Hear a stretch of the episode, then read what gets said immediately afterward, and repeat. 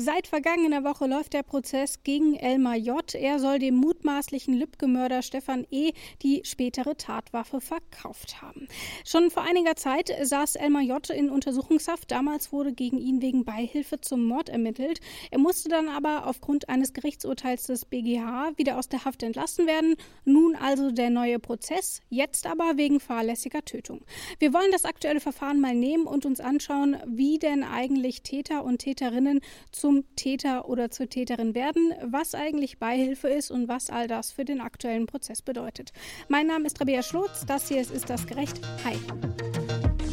Ist das gerecht? Der Podcast über aktuelle Urteile und Grundsatzfragen der Rechtsprechung mit Achim Dörfer. Und natürlich ist auch wieder Rechtsanwalt Achim Dörfer mit dabei. Ich sage Hallo Achim und Grüße nach Göttingen. Hallo Rabea und Grüße nach Leipzig. Achim, es ist nicht das erste Mal, dass es so einen Prozess gibt, wo Verantwortliche nochmal zur Rechenschaft gezogen werden. Wir hatten das allererst bei dem Amoklauf von Winnenden. Das war, glaube ich, 2013 diese Verurteilung. Da wurde nämlich der Vater verurteilt, weil er die Waffen nicht richtig weggeschlossen hatte und damit die Tat erst ermöglicht hat, weil der Sohn Tim K. dann auf diese Waffen zugreifen konnte und damit eben den Amoklauf begangen hat mit, ich glaube, 13 Toten war das damals. Jetzt gibt es wieder den Prozess um den Mord von Walter Lübcke. Dieses Mal sitzt aber nicht Stefan E. auf der Anklagebank, sondern eben Elmar J. Und Elmar J. soll dieser Person diese Tatwaffe verkauft haben, die spätere Tatwaffe. Nun Lass uns doch vielleicht erstmal ganz kurz gucken, bevor wir auf den konkreten Fall eingehen, welche Konstruktion es dort eigentlich gibt. Wer ist eigentlich Täter? Wer leistet Beihilfe? Vielleicht wer ist auch Anstifter? Deswegen lass uns mal einen Blick ins Strafgesetzbuch werfen und ich würde sagen, wir fangen da einmal mit Paragraph 25 an. Dort steht nämlich, wer Täter ist und in Absatz 1 steht da, als Täter wird bestraft, wer die Straftat selbst oder durch einen anderen begeht. Das heißt, ich muss schon selber abdrücken. Ja, und du musst es als eigene Tat wollen. Und die typischen Fälle sind da auch so ein bisschen diejenigen, wo ich ein ähm, sozusagen unschuldiges äh, Zwischenopfer nehme. Also einen mhm. Hund auf jemanden hetze oder ähm, na gut, das ist dann vielleicht nicht ein anderer in dem Sinne, aber jemand Schuldunfähigen zum Beispiel benutze. Ne? Mhm. Ähm, aber sozusagen, ich muss der Urheber des Ganzen sein. Vielleicht einmal noch kurz vor die Klammer gezogen. Erstens bin ich sauer, weil es so einen schönen Film mal gab in meiner Jugend, LJ, das Schmunzelmonster. Und jetzt heißt der Elmar J und äh, verdirbt mir quasi dann phonetisch oh, es tut ähm, mir so leid. die ganze Geschichte. So, und zweitens ist ja das ganz Spannende. Jetzt gucken wir mal, wir zoomen uns jetzt mal raus, ne? so aus diesem dogmatischen mhm. Strafrecht und fragen uns mal, von allen, die irgendwie damit zu tun hatten, welche werden da bestraft oder welche, äh, gegen welche wird zumindest untersucht. Das heißt, der Gesetzgeber hat ja eine gewisse Auswahl getroffen, ne? enumerativ, also aufgezählt und darüber hinaus eben nicht. Das heißt, man bricht dann irgendwann, wenn man jetzt mal sich so bildlich äh, den eigentlichen Täter im Zentrum vorstellt, vielleicht noch so der Kreis drumherum, dann vielleicht nochmal der Kreis drumherum und dann verläuft das irgendwo in dieser Unterstützerszene die ja durchaus sehr gefährlich sein kann, aber die dann irgendwann so aus diesem Blick des Strafrechts kommt. Also man entscheidet mhm. sich sozusagen, man will so eine gewisse Mindestnähe und man will die Verursachung des Ganzen ähm, nicht ausufern lassen, weil es daher dann eben schwierig wird, das nachzuweisen, weil man dann eben auch sagt, ähm, das ist immer mein Beispiel, hm, also die Hebamme von Hitler konnte ja auch nichts dafür, was der später gemacht hat. Also das muss man sich immer klar machen, wenn wir über die hier reden, gegen die ermittelt wird, dass eben das im Umkehrschluss auch bedeutet, gegen andere wird auch aus bewusst sozusagen als bewusste gesetzgeberische Entscheidung dann auch nicht mehr ermittelt. Genau, jetzt im konkreten Fall können wir also schon mal abhaken, ähm, Elmar J. ist nicht der Täter. So, mhm. Weil es war, er hat die Straftat nicht selbst begangen und nach aktuellem Kenntnisstand hat er Stefan E. auch nicht beauftragt, dieses zu tun. Dann haben wir aber noch Absatz 2, begehen mehrere die Straftat gemeinschaftlich, so wird jeder als Täter bestraft, in Klammern mit Täter. Nun, er hat mutmaßlich die Tatwaffe verkauft, das wird ja aktuell überprüft. Würde das denn schon reichen, um Mittäter zu sein? Ja, da kommen wir dann von der objektiven Seite auf die subjektive Seite. Mittäterschaft heißt eben, dass beide dann, und sei es auch arbeitsteilig, äh, beide TäterInnen ähm, die Tat gleichberechtigt sozusagen gewollt haben müssen. Mhm. Und die Abgrenzung ist dann eben zur Beihilfe, ich will eine fremde Tat fördern, ich möchte keine eigene Tat begehen. Das ist also wirklich ganz auf der Seite der Absicht, auf der Seite des Subjektiven und geht dann eben, dazu kommen wir sicherlich noch, dann bei der Beihilfe mit auch Strafminderungen dann einher. Genau, über die Beihilfe werden wir noch sprechen. Bleiben wir aber erstmal bei der Täterschaft. Das heißt, wenn man als Beispiel ähm, Haus des Geldes nimmt. Ich weiß nicht, hast du Haus des Geldes gesehen? Mm, einen großen Teil der ersten Staffel. Das ist doch diese tolle spanische Serie, oder? Ja, genau. Dafür wird es dann reichen, das sind alles Mittäter, weil sie zusammen eine Bank überfallen. Genau, tolles Beispiel. Genau, die verfolgen einen gemeinsamen Tatplan mhm. wollen das alles als eigene Tat, arbeitsteilig halt, weil man da einfach mehr Leute braucht. Und mhm. das sind alles Mittäter, genau.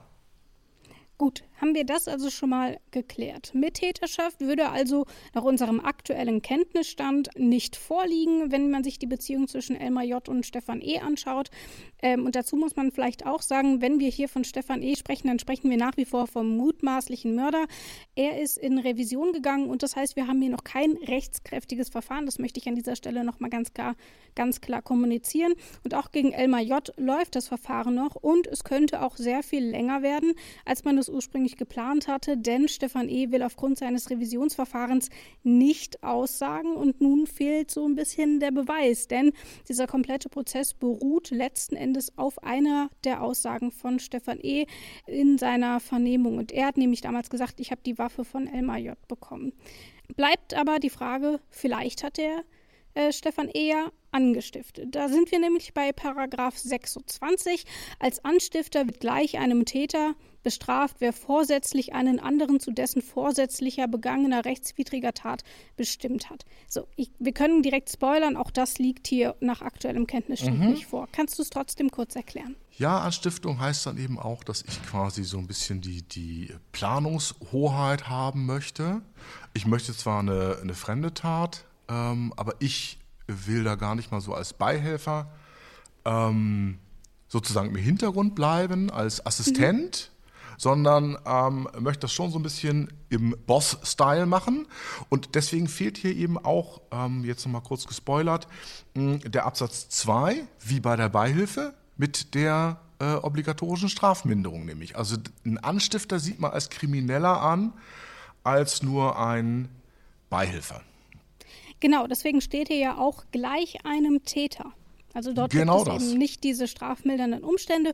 Und vielleicht auch hier ein Beispiel. Ich möchte, dass du meinen Ehemann tötest und deswegen bringe ich dich da so ein bisschen auf die Idee, aber ich will mir nicht selber die Hände schmutzig machen. Genau so sieht's aus und es gibt auch einen ganz berühmten äh, historischen Fall, wo ein äh, sowjetischer Oppositioneller äh, umgebracht wurde und man hat dann ermittelt äh, in Deutschland, man hat ermittelt, der Anstifter dafür, das war der Chef der ähm, sowjetischen Gewerkschaften. Und als der dann auf äh, politischer Reise in Deutschland war, hätte man ihn eigentlich festnehmen müssen. Selbst wenn die Staatsanwaltschaften als äh, Befehlsempfänger der Politik, da denen vielleicht die Hände gebunden waren diplomatisch, die Richter sind unabhängig, die hätten das also machen müssen. Es gibt da eine Ersatzzuständigkeit des Amtsrichters, wenn mhm. der Staatsanwalt nicht in die Strümpfe kommt. Und der BGH hat da eine riesige Klimmzüge gemacht, um dann doch irgendwie ähm, äh, äh, letzten Endes da so eine Straflosigkeit herbeizuführen. Also es ist manchmal eine tricky äh, Konstruktion. Und ich möchte an dieser Stelle auch klarstellen, dass ich dich explizit nicht beauftrage, was meinem Ehemann anzutun, bitte. Es ist bezeichnend, dass du das nochmal klarstellen musst, aber ich nehme es mal so entgegen. Sehr gut, dann haben wir das on the record auch geklärt. Es verstand so. sich also nicht von selbst, dass es als Witz gemeint war. Na gut. Safety first. okay. So, Kommen wir aber wieder zum Ernst der Lage und schauen uns Paragraphen 27 an, denn dort ist jetzt die schon vielfach äh, benannte Beihilfe geregelt und wegen Beihilfe wurde ursprünglich mal kurz nach der Ermordung von Walter Lübcke äh, schon gegen Elmar J. ermittelt. Damals saß er einige Monate äh, wegen Untersuchungen zur Beihilfe zum Mord in Untersuchungshaft. Das BGH hat dann eben, wie gesagt, diese Haft aufgehoben. Schauen wir uns deswegen nochmal an, was wäre denn in dem konkreten Fall Beihilfe. Als Gehilfe wird bestraft, wer vorsätzlich einem anderen zu dessen vorsätzlich begangener rechtswidriger Tat Hilfe geleistet hat. Zum Beispiel, wenn ich am Ende zwar nicht die Person getötet habe, aber die Leiche wegschaffe. Ja, das kann auch ein bisschen Richtung äh, Begünstigung fallen und so. Ähm, aber wenn ich das Fluchtauto besorge. So. Mhm. Und, da reicht ähm, schon das Besorgen und weniger das Fahren. Ja, das reicht schon. Das Besorgen, das zur Verfügung stellen. Auch da mhm. müssen wir wieder erstmal objektiv, muss das Ganze sozusagen mitursächlich sein, Teil äh, der, der Tatbegehung. Und dann eben auch wieder ganz wichtig die subjektive Seite. Ne? Wir haben ja das Schuldprinzip im Strafrecht. Wir ähm, gucken also, was ist eine verwerfliche ein verwerfliches Denken, was ist eine Schuld, was ist ein Vorsatz. Mhm. Ähm, das spielt genauso eine Rolle wie das sogenannte Erfolgsunrecht. Und da haben wir eben hier den sogenannten doppelten Gehilfenvorsatz. Ähm, also der Vorsatz muss sich darauf beziehen, erstens, dass die Haupttat vorsätzlich begangen wird, dann der Bankraub. Und mhm. zweitens mhm. muss ich den Vorsatz haben, diese Haupttat auch zu unterstützen, durch zur Verfügung stellen eines Fluchtautos. Dann habe ich den doppelten Gehilfenvorsatz. Was unterscheidet mich vom Mittäter? Ja, die Tatsache, dass ich die Tat eben nicht als eigene will. Also führe ich dann da mit und würde quasi arbeitsteilig im Team das Ganze machen als Fahrer. Äh, da käme man dann schon, schon zur Mittäterschaft. Hier möchte ich ja nur derjenige sein, der das Auto zur Verfügung stellt ähm, will also über den, die Tatbegehung, den Ablauf dann nachher, die eigentliche Straftat, gar keine Verfügungsgewalt, gar keine Herrschaft mehr haben. Ähm, da fehlt mir dann letzten Endes ähm, der Mittätervorsatz und dann bin ich eben nur Beihelfer. Ne? Und da sagt man dann quasi in dem ähm, Schritt, an einem noch weiteren Schritt, wie wollen wir es denn von der Rechtsfolge her behandeln? Hier haben wir dann eben den Absatz 2. Die Strafe für den Gehilfen richtet sich nach der Strafdrohung für den Täter, eben nicht ist gleich einem Täter zu bestrafen, mhm. sondern richtet sich danach. Sie ist nach 49 Absatz 1 Strafgesetzbuch zu mildern und dann stehen dann eben die Dinger drin, wie das dann downgegradet wird von lebenslänglich zu 15 Jahre. Es geht sozusagen immer eine Stufe runter. Interessant ist ja aber hier tatsächlich das Wörtchen vorsätzlich. Denn es reicht nicht, wenn ein Kumpel zu mir kommt und sagt, hier kann ich mal dein Auto haben und ich sage, ja klar, da vorne liegt der Schlüssel. Das ist keine Beihilfe, wenn ich nicht weiß, dass er es für einen Bankraub benutzen will, richtig? Mhm. Sehr gut, sehr gut erklärt. Hm? Und wenn wir uns jetzt aber den konkreten Fall mit Elmar J. anschauen, dann würde es ja bedeuten, mal gesetzt dem Fall, und auch das ist ja noch gar nicht klar, er hat Stefan E. die Tatwaffe verkauft. Dann muss er gewusst haben, dass Stefan E. das Ganze für den Mord an Walter Lübcke oder für einen Mord allgemein verwenden will. Genau, super schwer zu beweisen. Das wollte ich nämlich gerade sagen. Wie will man sowas denn überhaupt beweisen? Naja, ich muss dann eben schon eine Aussage haben. Und äh, ich muss dann eben schon eine Aussage haben, hier zum Beispiel von dem Haupttäter. Und wenn der dann ähm, von seinem Aussageverweigerungsrecht Gebrauch macht, weil er sagt, ich möchte mich da selber nicht belasten, ne?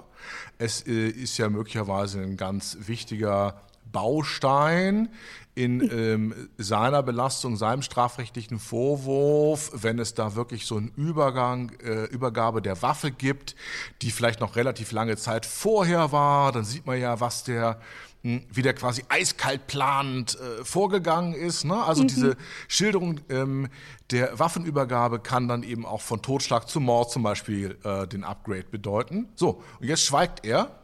Ähm, er könnte natürlich auch einen Interesse haben zu reden. Das mag in anderen Fällen so sein. Hm, aber außer den beiden waren ja keine dabei. Und wenn die beide schweigen, dann ist das ganz schwer nachzuweisen, weil es ja sehr weit geht, ähm, erstmal zu sagen, ähm, derjenige, der die Waffe übergeben hat, der hat wirklich gewusst, dass damit eine konkrete Tat begangen werden sollte. Mhm. Und da ist natürlich sehr leicht, sich rauszureden, zu sagen, ja, ja, wir sind halt alle irgendwie Waffennarren und haben uns öfter mal so mit Waffen getauscht oder mal übergeben. Aber ich bin doch im Leben nicht davon ausgegangen, dass damit wirklich ein Mensch umgebracht werden soll. Genau, das ist ja auch in diesem Fall tatsächlich so, dass die Tatwaffe oder die mutmaßliche Tatwaffe schon Jahre vorher, nämlich 2016 oder 2017, den äh, Besitzer gewechselt hat. Und man hat es wohl auch schon bei der Staatsanwaltschaft gerochen, denn äh, Elmar J. ist nicht wegen Beihilfe angeklagt, wie früher mal ermittelt wurde, sondern zum einen wegen Verstoß gegen das Waffengesetz und eben wegen fahrlässiger Tötung. Warum macht es das Verfahren so interessant, dass eben weder die Mittäterschaft Partnerschaft noch die Beihilfe im aktuellen Fall äh, eine Rolle spielt. Ja, jetzt kommt eben der Plot-Twist mit der Beweisbarkeit. Und äh, man kann vielleicht so ein bisschen sagen, ähm, der versucht da noch zu retten, was zu retten ist.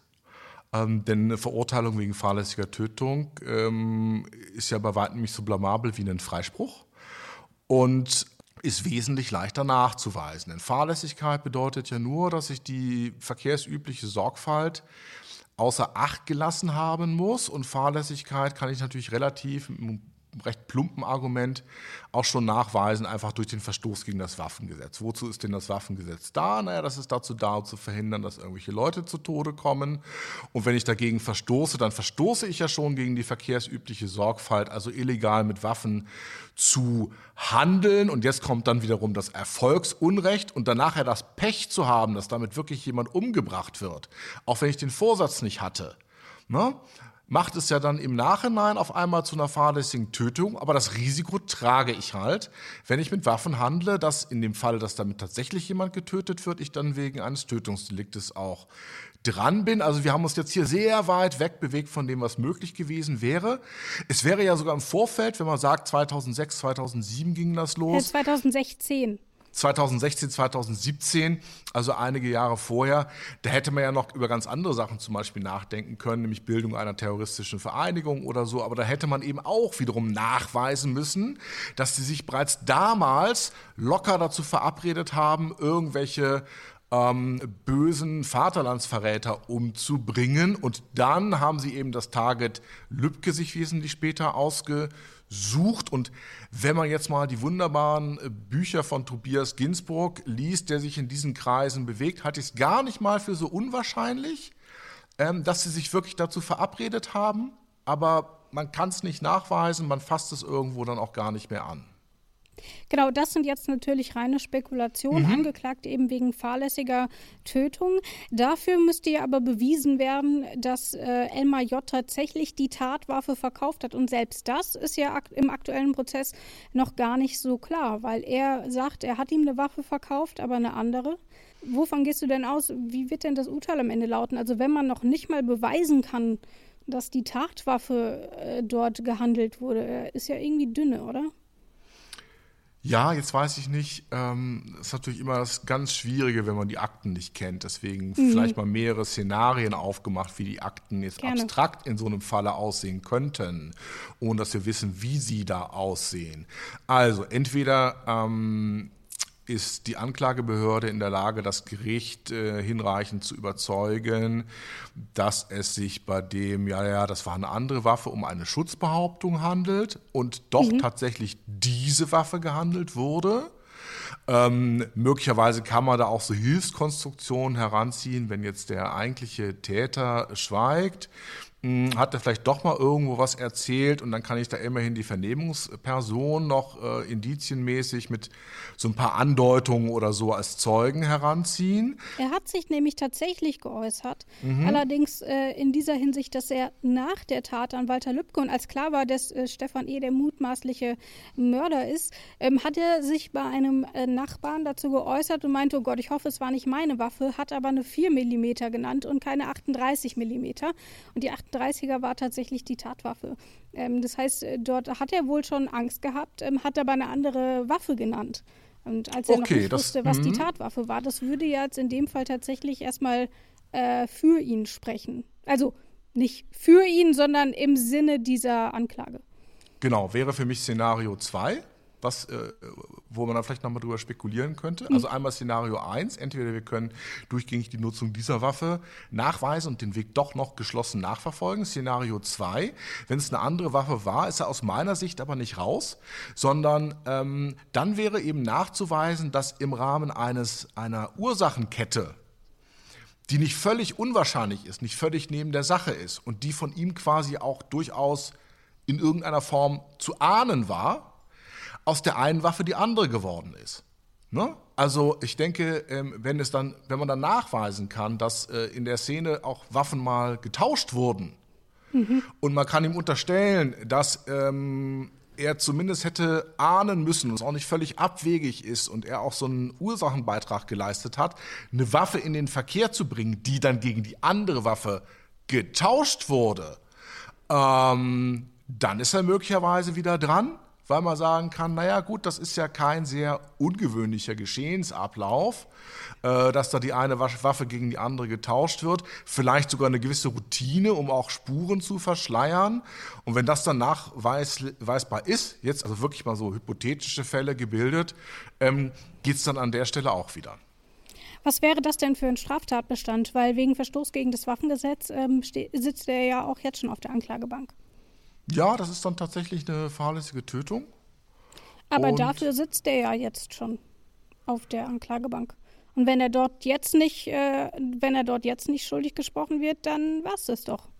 Dann war es das doch. Also wenn man, äh, wenn es dann wirklich so ist, es war eine andere Waffe mhm. und man kann auch zwischen Waffe 1 und Waffe 2 kein, keinen weiteren engen Kausalverlauf, wirklich, ich muss dann mhm. sozusagen so einen ganz engen Dominoeffekt haben wo ich von jemandem, der, der diese Risiken eingeht, auch erwarten kann, dass äh, eben dieses, dieser Dominoeffekt nicht aus, völlig außerhalb der, seiner subjektiven und überhaupt der objektiven Vorstellungen liegt.